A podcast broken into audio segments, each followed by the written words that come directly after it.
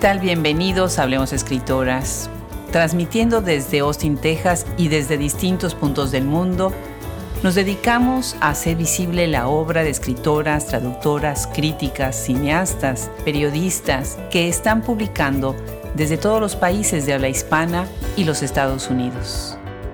Transmitimos cada lunes y jueves nuestro podcast y visiten nuestra página para ver más sobre nuestro blog, nuestra tienda y todas las reseñas que hacemos de libros. El día de hoy tenemos el gusto de recibir una vez más a una integrante del gran talento argentino, Paula Winkler. Será un gusto conversar con ella. Ella es doctora en Derecho y Ciencias Sociales por la Universidad Nacional de Buenos Aires y tiene una obra muy interesante. Pónganse cómodos, disfruten esta conversación. Yo soy Adriana Pacheco y nosotros somos Hablemos Escritoras.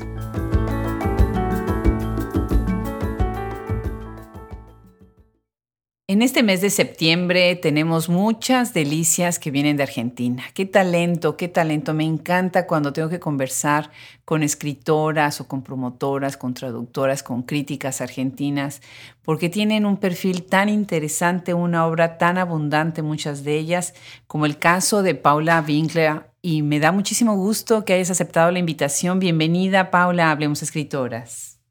Gracias por haberme convocado ustedes.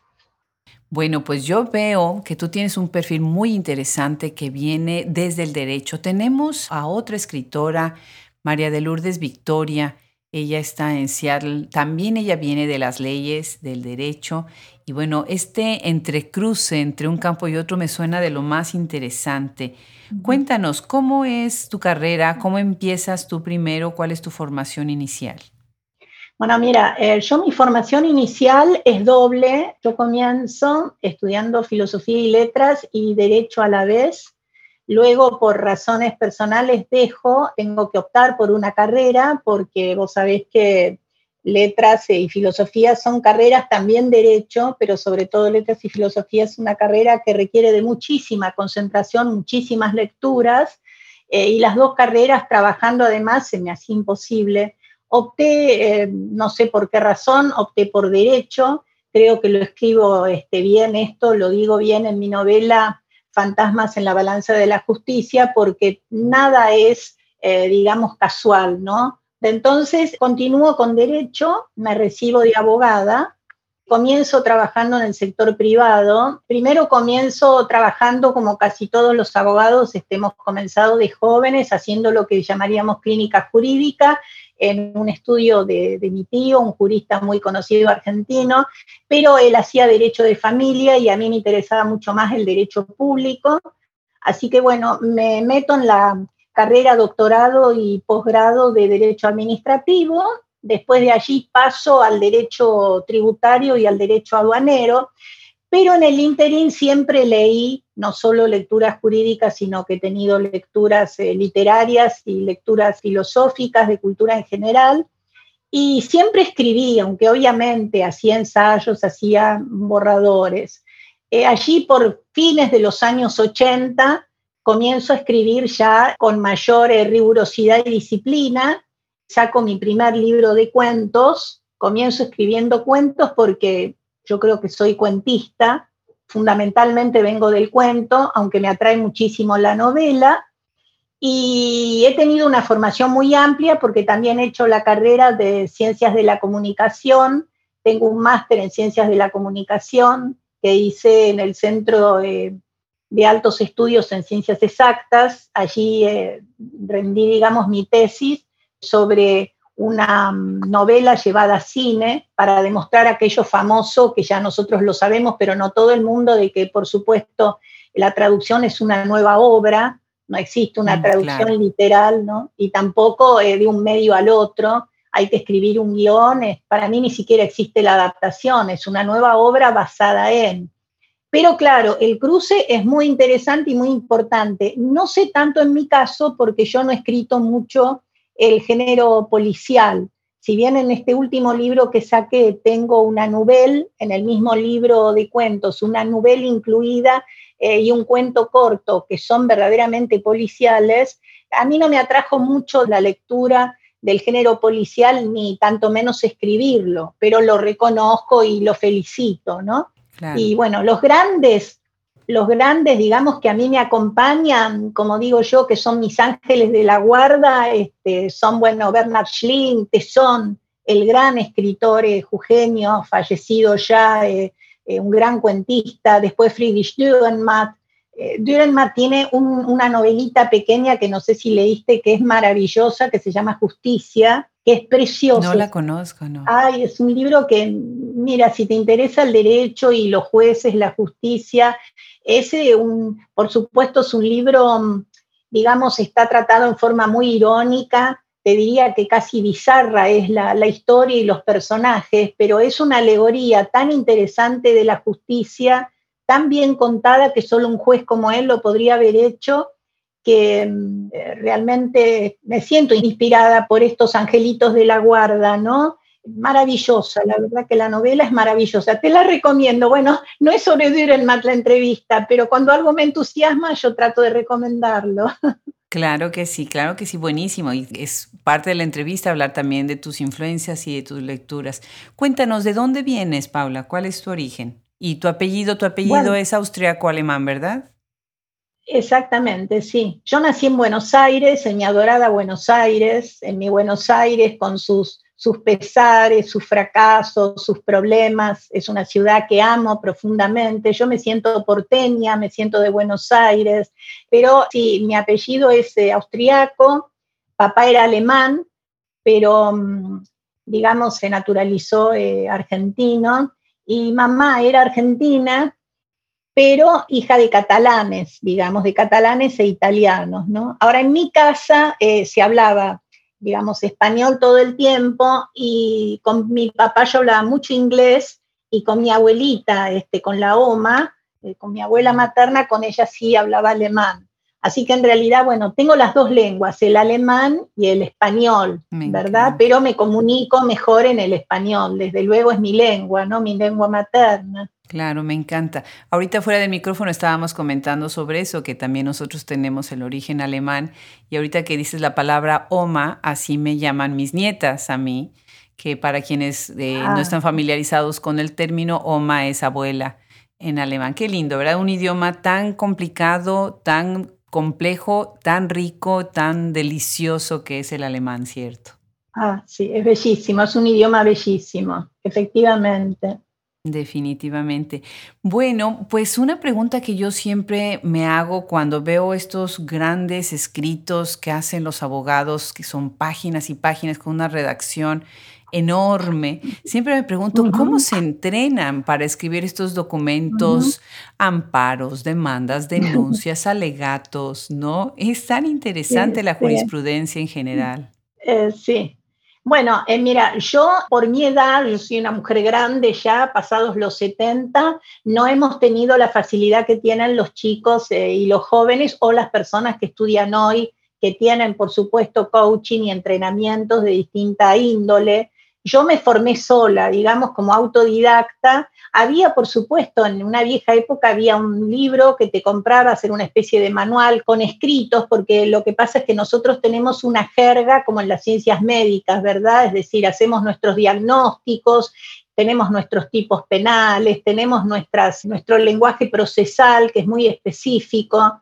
Entonces, para eso te vas entrenando un poquitito en la facultad y más que nada en el ejercicio de la profesión.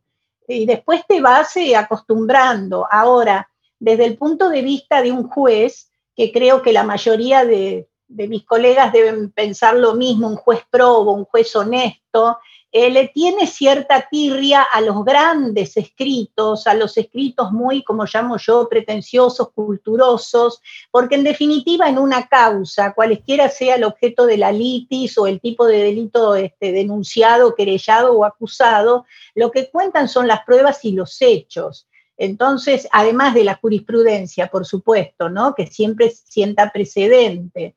Eh, y respecto del entrenamiento, yo creo que el entrenamiento es estar permanentemente en el oficio, que es, es fundamentalmente escrito, pero ahora, eh, gracias a los juicios orales, eh, tiene mucha importancia también la oratoria, por eso es que los alegatos son más largos y hay mucho más un aspecto, digamos, ficcional o narrativo que si el alegato fuera hecho este, en, en algunos procesos, el alegato todavía sigue siendo escrito, entonces al contrario, debe ser eh, más escueto para no cansar la vista de los jueces. En fin, son estrategias, son herramientas lingüísticas que tiene el abogado.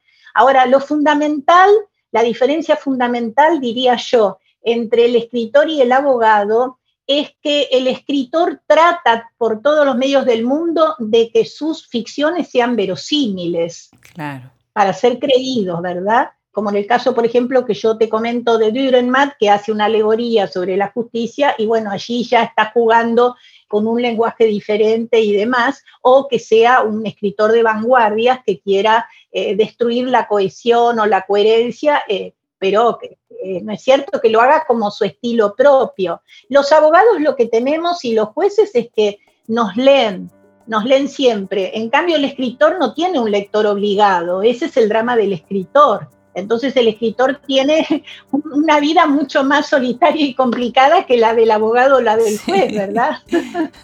Sí, sí, claro que sí. Bueno, ¿y cómo es escribir entonces, ahora que dices esto de la ficción, la línea entre el, escritor y el abogado? ¿Cómo es escribir ficción desde la vista jurídica? ¿En qué momento se separa el hecho verídico, se ficcionaliza? ¿no? ¿Cuáles son los límites éticos en esta transformación de un texto a otro? Bueno, a ver, una cosa es la ética jurídica, por supuesto, eh, y otra cosa es la ética con la que debe trabajar en principio, digamos, un escritor. La ética es una sola, por supuesto, ¿verdad? Pero yo creo que en cuanto a escritor, como escritora, el límite ético es el, digamos, el estético. Hay un límite ahí fundamental que es el estético. Por más que sea un escrito, eh, un texto, una novela, un cuento transgresor, o que toma el habla de un delincuente, este, como sería en el caso de uno de mis cuentos, bueno, allí, digamos, el límite ético es la verosimilitud de la historia conforme al contexto y lo estético, y el pudor, cierto pudor, pero no en el sentido de la moralina, ¿no? sino en el sentido del pudor de respetar al lector y no confundirlo y que no se sienta estafado. Ahora, en el derecho, que por supuesto lleva otra ética totalmente distinta y depende del escrito jurídico de que se trate, tanto más si es una sentencia que va a ser jurisprudencia, allí el problema es más positivo, digamos, si bien yo no soy positivista y vengo de la línea de la hermenéutica en derecho, yo creo que en el caso jurídico, si lo que tienes que hacer es transformar un hecho o un contrato, un suceso o algo, digamos, este, que es eh, de la realidad para ficcionarlo, allí el límite, además de ser estético, está, por supuesto, en respetar los hechos, no transformarlos que de alguna manera es la ética que se aplica al cronista, al periodista. Lo que pasa es que yo no escribo crónica, yo he escrito este, una sola crónica en mi vida, que es una crónica de viajes, tampoco hice crónica policial ni soy periodista, pero en el caso del periodista yo creo que la ética, eso es lo que pienso yo, no está en la objetividad, porque somos todos subjetivos y todos podemos tener nuestro punto de vista, nuestra ideología, etcétera, pero cuando se trata de hechos o sucesos, y eso le pasa también al abogado y tanto más al juez, el límite está, me parece, en lo que sería el suceso, ¿verdad? Lo que sería el hecho. Y después, bueno, si es un juez, ver ese hecho, cómo lo califica, conforme qué ley y aplicando qué principios del derecho, ¿no? Claro, definitivamente. Qué interesante, fascinante. Bueno, veo tu obra que es muy abundante y tienes muchísimos escritos también críticos. Veo que abordas un tema que es muy importante, que es la semiótica. Y bueno, nosotros que venimos del campo de las letras, la semiótica es una de las grandes materias que tenemos que cursar y que llevar. Y tú tienes un ensayo titulado ¿Qué es la semiótica? Cuéntanos sobre esta apreciación tuya sobre la semiótica. Bueno, mira, ese ensayo yo lo hice porque me lo habían pedido en una revista eh, técnica de derecho penal que tenía en ese momento la Asociación de Magistrados. Después escribí, creo que otro más, eh, uno o dos artículos más. La semiótica, te la presentan en general, digamos, la semiótica, no la semiología, te la presentan como la ciencia del signo, digamos, ¿no? Este, es decir, es la ciencia que se ocupa de los signos, y digo ciencia porque es considerada inclusive dentro de las ciencias sociales como una ciencia dura frente a los estudios semiológicos que podría ser Saussure o podría ser este Batkin o Teodorov, etcétera, etcétera, que son estudios más blandos, lo cual no significa que sean factibles y perfectamente utilizables para analizar un discurso eh, o para hacer una interpretación de texto. Ahora, en el caso de la, mm, eh, de la semiótica, yo al principio, en, mis inicios, digamos, más ingenuos, podría decirse así, tomé a Pierce, que, bueno, vos sabés que tiene la, la famosa mónada parecida a Morris, que es, bueno, objeto, representamen, interpretante. O sea, lo importante de Pierce, de alguna manera, eh, creo yo, es que siguiéndolo eh, a Wittgenstein en su famoso este, Tractatus de la Lógica, qué sé yo, toma como si fuera, digamos, un criterio triádico en el sentido de que ya no basta el significante y el contenido, la cosa o persona que nombra ese significante, sino que lo que interesa es la relación con el interpretante es decir, que pasa a ser un estudio eh, mucho más técnico y social que en el caso, digamos, de la semiología sosuriana. Eso es la, diferencia que veo yo. Ahora, fíjate vos que no sé si ustedes eso lo vieron, Saussure antes de morirse tenía una carta dirigida a un amigo que no es tan conocida, que yo la tengo archivada por allí, que decía, no estoy muy seguro de que todos mis estudios hayan podido llegar a buen término. ¿no? Sí, diríamos en México, se curó en salud antes de que, de que alguien viniera a criticarlo, ¿no? Definitivamente. Qué interesante. Yo recuerdo que parte de nuestros estudios, bueno, desde la licenciatura, la maestría y después el doctorado, este término de semiótica siempre aparecía pero era tan complicado explicarlo a los alumnos. Y de verdad era, nosotros pasábamos a veces de un curso a otro diciendo, pero todavía no termino de entender, ¿no? Cómo aplicarlo y además todas las otras visiones y escuelas que hay alrededor. Entonces me dio mucho gusto leer esto que tienes tú en tu perfil. Bueno, y ahora lo que yo veo dentro de tu página web, que me parece muy interesante. Los invito a quienes están escuchando. Estamos platicando con la crítica, escritora investigadora Paula Winkler y los invito a que escuchen y que vean esta página web.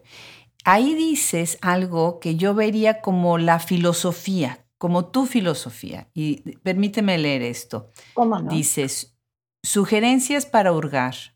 Aquí no hay justificación para el pasteleo no van a leer elegancias ni por una degenerada razón, como dijera Unamuno, porque al pan pan y al vino todo. La vida no es solo un tránsito, a veces hay que evitar como se pueda los garrotazos, quedarse en la retaguardia, hacerse pantera o gozar tan solo de una efímera alegría. De eso se trata. Allá los que no lo hayan comprendido aún que de providencialismos no vivimos, aunque tampoco estamos signados por el espanto. Un poco de deseo, pues, un poquito de esperanza, aunque sin negar la naturaleza humana, que es bastante distinta a cómo nos las describieron en la infancia. Qué cierto es esto. Es totalmente cierto. La naturaleza humana no tiene nada que ver con nuestra idea de esta inocencia que tenemos cuando somos niños y después vemos pues muchos de los de los bemoles de lo que es el ser humano. Cuéntanos sobre esta visión tuya, esta filosofía que pones en esta página. Mira, yo diría que siempre tengo una añoranza de la infancia, porque la infancia, aunque tiene sus aspectos bien perversos también, digámoslo, no, no existen, no hay ningún niño hermoso, bueno, bello, este, impoluto e impune, este, que es como, lo, como vos verías a tus nietas y vería yo a mis nietos, por supuesto, pero quiero decir que siempre, hay, inclusive los hermanitos, yo veo a, mis nietos los hermanitos, el más grande que le tiene celos, que le hace alguna cosita, etcétera, etcétera. Es decir, todo depende de que seamos exageradamente católicos y cristianos, como digo yo, o bien que hayamos aprovechado la experiencia de la vida para ver que, bueno, digamos que diciéndolo en términos filosóficos, digamos que yo creo que tenemos más que ver con Hobbes que con Rousseau. Pero eh, más allá de eso, lo que te diría que eso resume que yo soy una escéptica, es decir, nací alegre, contenta y feliz como casi todos los niños que tienen la mirada de su mamá o la mirada de su papá o de su oma, de sus abuelos, y luego va viviendo. Entonces, a determinada edad, si una continúa con ese paradigma eh, tan amplio y te diría estúpido de la felicidad, inclusive un paradigma que ha tomado mucho la publicidad y el marketing, ¿verdad? Para que consumas, para que viajes, para que no pienses. Bueno, yo me he vuelto escéptica, pero de todas maneras, el otro día hablando con unos amigos de esto, eh, nos reíamos porque uno de ellos era, es netamente optimista, yo soy netamente escéptica, y llegamos a la conclusión de que en definitiva los escépticos podemos hasta vivir mejor en este sentido. Cuando se da algo nuevo, lindo, bonito, inesperado, lo festejamos y lo celebramos como si fuera un enorme cumpleaños porque no lo esperábamos y lo celebramos. En cambio, el optimista, como piensa que la vida es una serie de éxitos, de éxitos, digamos, y de no fracasos, de pronto no puede vivir la vida con tanta profundidad porque cree que lo que tiene es lo que se merece y no es así. Nadie en la vida lamentablemente tiene lo que se merece, ¿no? Ni lo bueno ni lo malo. Qué interesante. Es ese problema de ser en inglés no entitled que nos merecemos las cosas, sí, de verdad que sí, me encanta esa visión. Bueno, pues esto va muy de la mano con el título de este libro, ¿no? Maldades, que estás publicando en el 2021 con Vinci Guerra. Y bueno, pues platícanos de este libro, muy interesante el título, ya muy provocador, ¿no? Maldades. Sí, sí. Bueno, eh, lo primero que me inspiré, porque realmente hay un solo cuento que escribí hace muchos años y que lo adapté y lo puse en este libro, pero después todos los demás fueron escritos al correr de la computadora, son nuevos. Eh, de pronto, no sé, un día amanecí y dije, ay, pero qué cantidad de, personas que hay que hacen maldades, que hacen esto y hacen lo otro. Entonces digo, bueno, eh, ¿por qué no escribir acerca de, la contrafigura del héroe, digamos, ¿no? ¿Por qué no, no escribir este, de los malos, de los malos malísimos, que además son tan atractivos para la literatura, para el cine, son lindísimos, ¿no? Entonces hice un cuento a medida, digamos, a cada uno, pero quise tratar las acciones de estos personajes, porque las acciones en sí mismas, digamos, la mayoría son malas porque tienen alguna desviación o provocan daño o cometen delitos y demás, pero con una visión no moralista, digamos, este, ni ética, sino con una visión eh, menos ingenua y humana.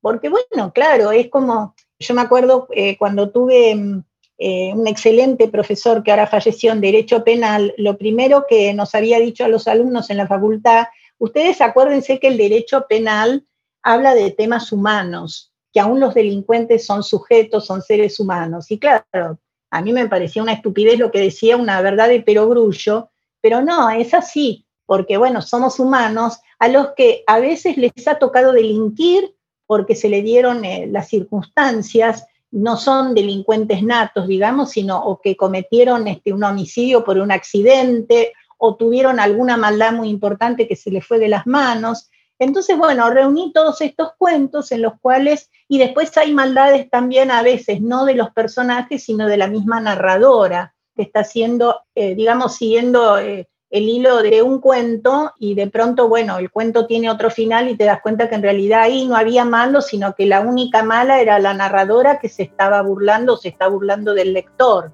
Está hecho así, exprofeso, ¿no? Para que se den cuenta que en este caso la narradora es la que cometió la maldad. Y bueno, ahí sí, por ejemplo, en ese libro incluyo, si bien son todos cuentos, incluyo dos novelas una es un cuento policial, precisamente, que se llama Crimen Perfecto, que allí es un periodista eh, muy cansado. Es, es un verdadero personaje, digamos, de la novela negra, ¿no? Un periodista muy decepcionado que está harto, cansado, este, borracho el tipo, pero no importa, vuelve, le encargan hacer este, crónicas de homicidios y va con un pasante recién recibido y tienen que descubrir un crimen que, bueno, que es perfecto y que por supuesto no tiene, a pesar de, todo lo que investigaron, no tiene solución. Bueno, ahí la situación en sí misma es, digamos, la maldad. Y después hay otro, otra novela, porque no es un cuento, porque en realidad es casi una novela corta, es otro que se llama Buenas Olegario, que es un narcotraficante, sicario, terrible, el chico es un chico terrible que ha llegado eh, ascendiendo, digamos, en su banda gracias a los crímenes este, que cometió, vendiendo droga, etcétera, etcétera. Y bueno, por supuesto, allí el contexto, hablando de ética, de lo que vos me hablabas, ahí el habla es el habla de la jerga, digamos, de los narcos, ¿no? Sí, porque obviamente no, no puede haber un, un chico que es este narcotraficante, tiene mucho dinero, dirige sicarios, etcétera, etcétera, que hable como vos o como yo. Evidentemente ahí este, la maldad está en el habla inclusive, ¿no? Me han dicho, el habla misma. Pero ahí igual donde se trasluce la humanidad, que este muchacho va a vengar a la muerte de su padre porque eh, el amigo de él de toda la infancia estaba en otra banda de narcotraficantes y en venganza por un problema que hubo de, mercancía, este, de merca, digamos, él dice, bueno, no, yo me voy a ir de Rosario a Buenos Aires, lo voy a agarrar a este, pero yo no voy a contratar a un sicario, lo voy a matar yo. Y está pensando las miles de maldades con las que lo va a matar, pero claro, cuando llega, lo ve tan destruido y se acuerda de que es su amigo, que no lo puede matar. Y ese cuento está escrito en segunda persona, está escrito en segunda, como que él le contara a alguien, ¿no? Esas, digamos, las maldades. Claro, claro, no, buenísimo, buenísimo. Bueno, hablando precisamente de tus personajes, estoy viendo algo que leí también sobre ti, preparándome para esa entrevista, y tú dices en este párrafo, dices, escribo cuentos y novelas tomando la voz de hombres y mujeres desencajados, llenos de rabia y frustración, vacíos y tristes, benditos por cierta sabiondez de la locura. Me valgo también de los gozosos de una felicidad prefabricada y efímera, que no quieren saber, condenados por esto a su destino. Me parece muy interesante esta idea de tener este tipo, esta definición de estos son mis personajes, vienen desde este estado de vida, de esta manera de ver la vida, y estos otros personajes que de alguna manera son un poco también medio farsantes, ¿no? o parte de una gran farsa. Y pienso en Rosa Beltrán, una escritora mexicana que apreciamos muchísimo en nuestro proyecto, brillante, brillante, y ella ha escrito mucho ensayo precisamente sobre esta máscara que tenemos que portar ahora en este mundo. Tú hablabas hace un rato de la felicidad, ¿no? Ella también habla desde ese aspecto. Platícanos un poco sobre tus personajes y de dónde salen las historias. Bueno, mis personajes, a veces surgen los personajes que son inclusive los que me inspiran las historias, como es en el caso de Buena Soledario, que, que se me ocurrió escribir sobre este chico narco que tuviera un problema subjetivo muy importante que lo llevara a hacer eh, algo que no fuera lo habitual. Y a veces no, a veces es la historia la que me hace elegir los personajes, pero en todo caso son todos personajes como vos has leído eh, en el sentido de que son personajes que no están acostumbrados al prestigio o al éxito, están bastante problematizados con su entorno o en su familia y demás, y a veces sí por contraste eh, hay eh, personajes hipócritas o con una máscara, ¿no? Eh, un personaje de máscara, diría yo, que no, no está tan humanizado como el resto de los personajes. Generalmente esos personajes que yo pongo no tienen tanto cuerpo, ¿no? No tienen tanto volumen como los otros, digamos, por contraste, ¿no? Claro. Claro, magnífico. Déjame leer algunos de los títulos de tus libros para que quienes están escuchando se den una idea más o menos de los temas. Bueno, este último es Maldades, que fue publicado en 2021. Tienes Viaje a Escandinavia, Mis Nietos de Invierno, que es una novela publicada en el 2020. Después tienes también, antes de ese, Fantasmas en la Balanza de la Justicia, que ya los he mencionado en el 2017. El marido americano, se me hizo muy interesante esto. 2012 eh, está también La Avenida del Poder, 2009. El vuelo de Clara, 2007. Tienes un libro de cuentos, cuentos perversos y poemas desesperados. me encantó el título. Ese es de 2003. Cartas escritas en silencio para el viento 2001, Los muros en botella al mar en 1999. Y bueno, pues infinidad de ensayos que has escrito de todos los temas que ya hemos estado mencionando. Paula, platícanos, ya nos hablaste de algunas de tus referencias, pero cuéntanos un poco más, ¿qué opinas tú sobre la escena literaria que está sucediendo ahora tan, tan, tan ardiente, tan movida en Argentina? Es magnífica. Creo que, um, yo creo que um, eh, la Argentina es uno de los países que ha um, dejado una literatura maravillosa, maravillosa, qué sé yo, desde empezando con el, con el Facundo de Sarmiento, por decirte, o el discutido Lugones, eh, Bioy Casares, Borges, Cortázar, Abelardo Castillo, este, en fin, lo que pasa es que el panorama actual es tan potente, es tan importante el panorama actual eh, de escritoras y escritores jóvenes. Hay muchos escritores, pero hay más cantidad de escritoras mujeres jóvenes. Inclusive hay una trans que ha escrito eh, varios libros. Es un panorama que yo diría que es muy potente, tanto en novela como en cuento que además inclusive mm, han sido inspiradores después de, guiones eh, cinematográficos, ¿no? Este, no te hablo, por ejemplo, bueno, te hablo de Claudia Piñero, de Guillermo Martínez, eh, Guillermo Martínez que es eh, matemático, físico, entonces escribe generalmente policiales, pero de los nuevos, digamos, los, la gente joven, más joven que yo por lo menos, este, tienen una potencia, por darte yo, darte un nombre, Cabezón Cámara, por ejemplo, que ha escrito Las aventuras de la China Iron. Ese es un, es un libro que plantea inclusive, eh, crea un problema epistemológico con el lenguaje gauchesco, con la literatura gauchesca. Es, ese libro es, es muy interesante. Eh, bueno, después Luis Agasti, este, con Bellas Artes, Ariel Magnus. Ariel Magnus es también traductor del alemán y periodista. Selva Almada, Samantha Schweblin, que es la que vino ahora este, a esta convocatoria que hizo en Resistencia a Mempo Giardinelli, que es la que vive en Berlín, Mariana Enríquez. Eh, después em, está también muy interesante esta trans Camila Sosa Villada, que ha escrito un libro que se llama Las Malas, ella escribe novela, pero también escribe cuentos. Y después otro libro muy, muy extraño que se llama Soy una tonta por quererte, bueno, y después de las tradicionales, las que ya no son, digamos, de la nueva generación, de la novísima generación, que hay muchísimos y no me quiero olvidar, pero está la, de siempre Annie eh, que es maravillosa, Elsa Ducraros, Luisa Valenzuela, bueno, en, novela histórica María Rosa Lojo, Silvia Plager, que es, eh, es una escritora que a mí me interesa muchísimo, Silvia, porque es muy, eh, muy plástica en cuanto a los temas puede escribir sobre recetas de cocina, puede hacer novela histórica, como hizo Las Damas del Greco, puede escribir policiales, puede escribir ensayo, como escribió Las Mujeres y la Edad. Este, es decir, eh, y bueno, y la misma Silvi Parraguirre, ¿no? que ahora eh, sacó una novela muy interesante que es autobiográfica, que se llama Antes que desaparezca, que es hermosa. Qué maravilla, ya nos dejaste muchísima tarea. Qué maravilla con tantos nombres. Fíjate que Gabriela Cabezón Cámara va a estar en Austin.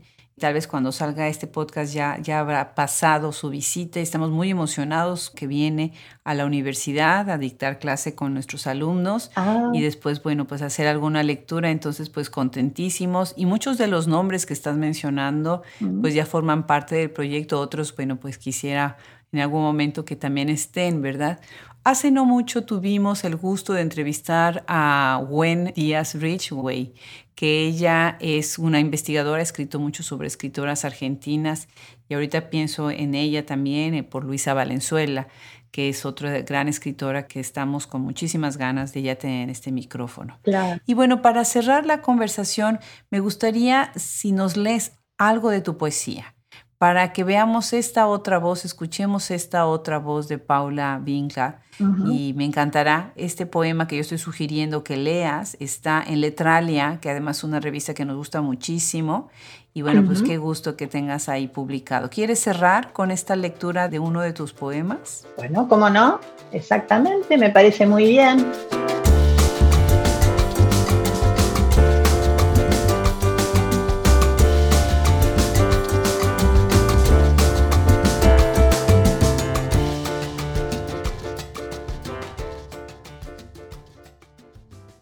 El oficio de escribir, a Jean Baudrillard.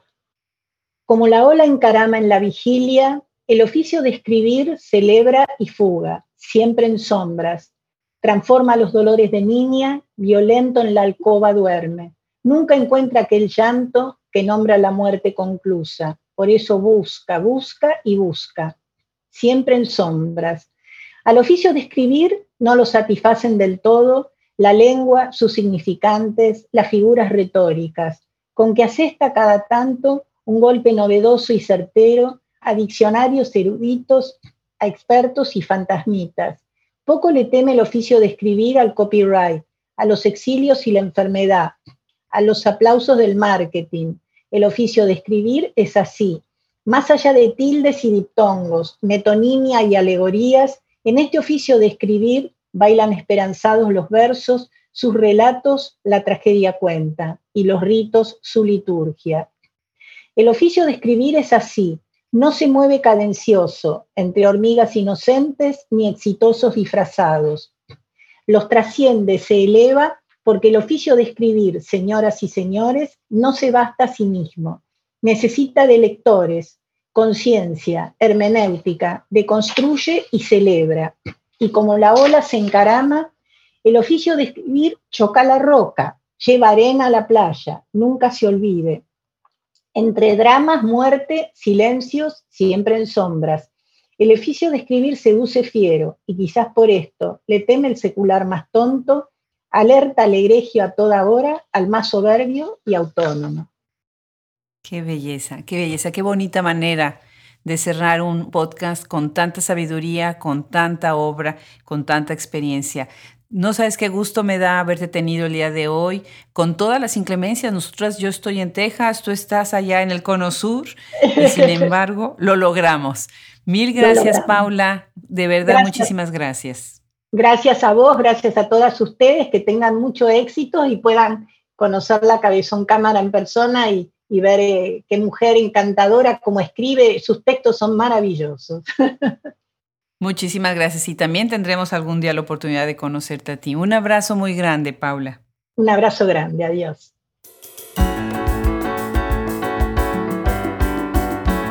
De qué bellísima forma cierra Paula Vincla esta conversación.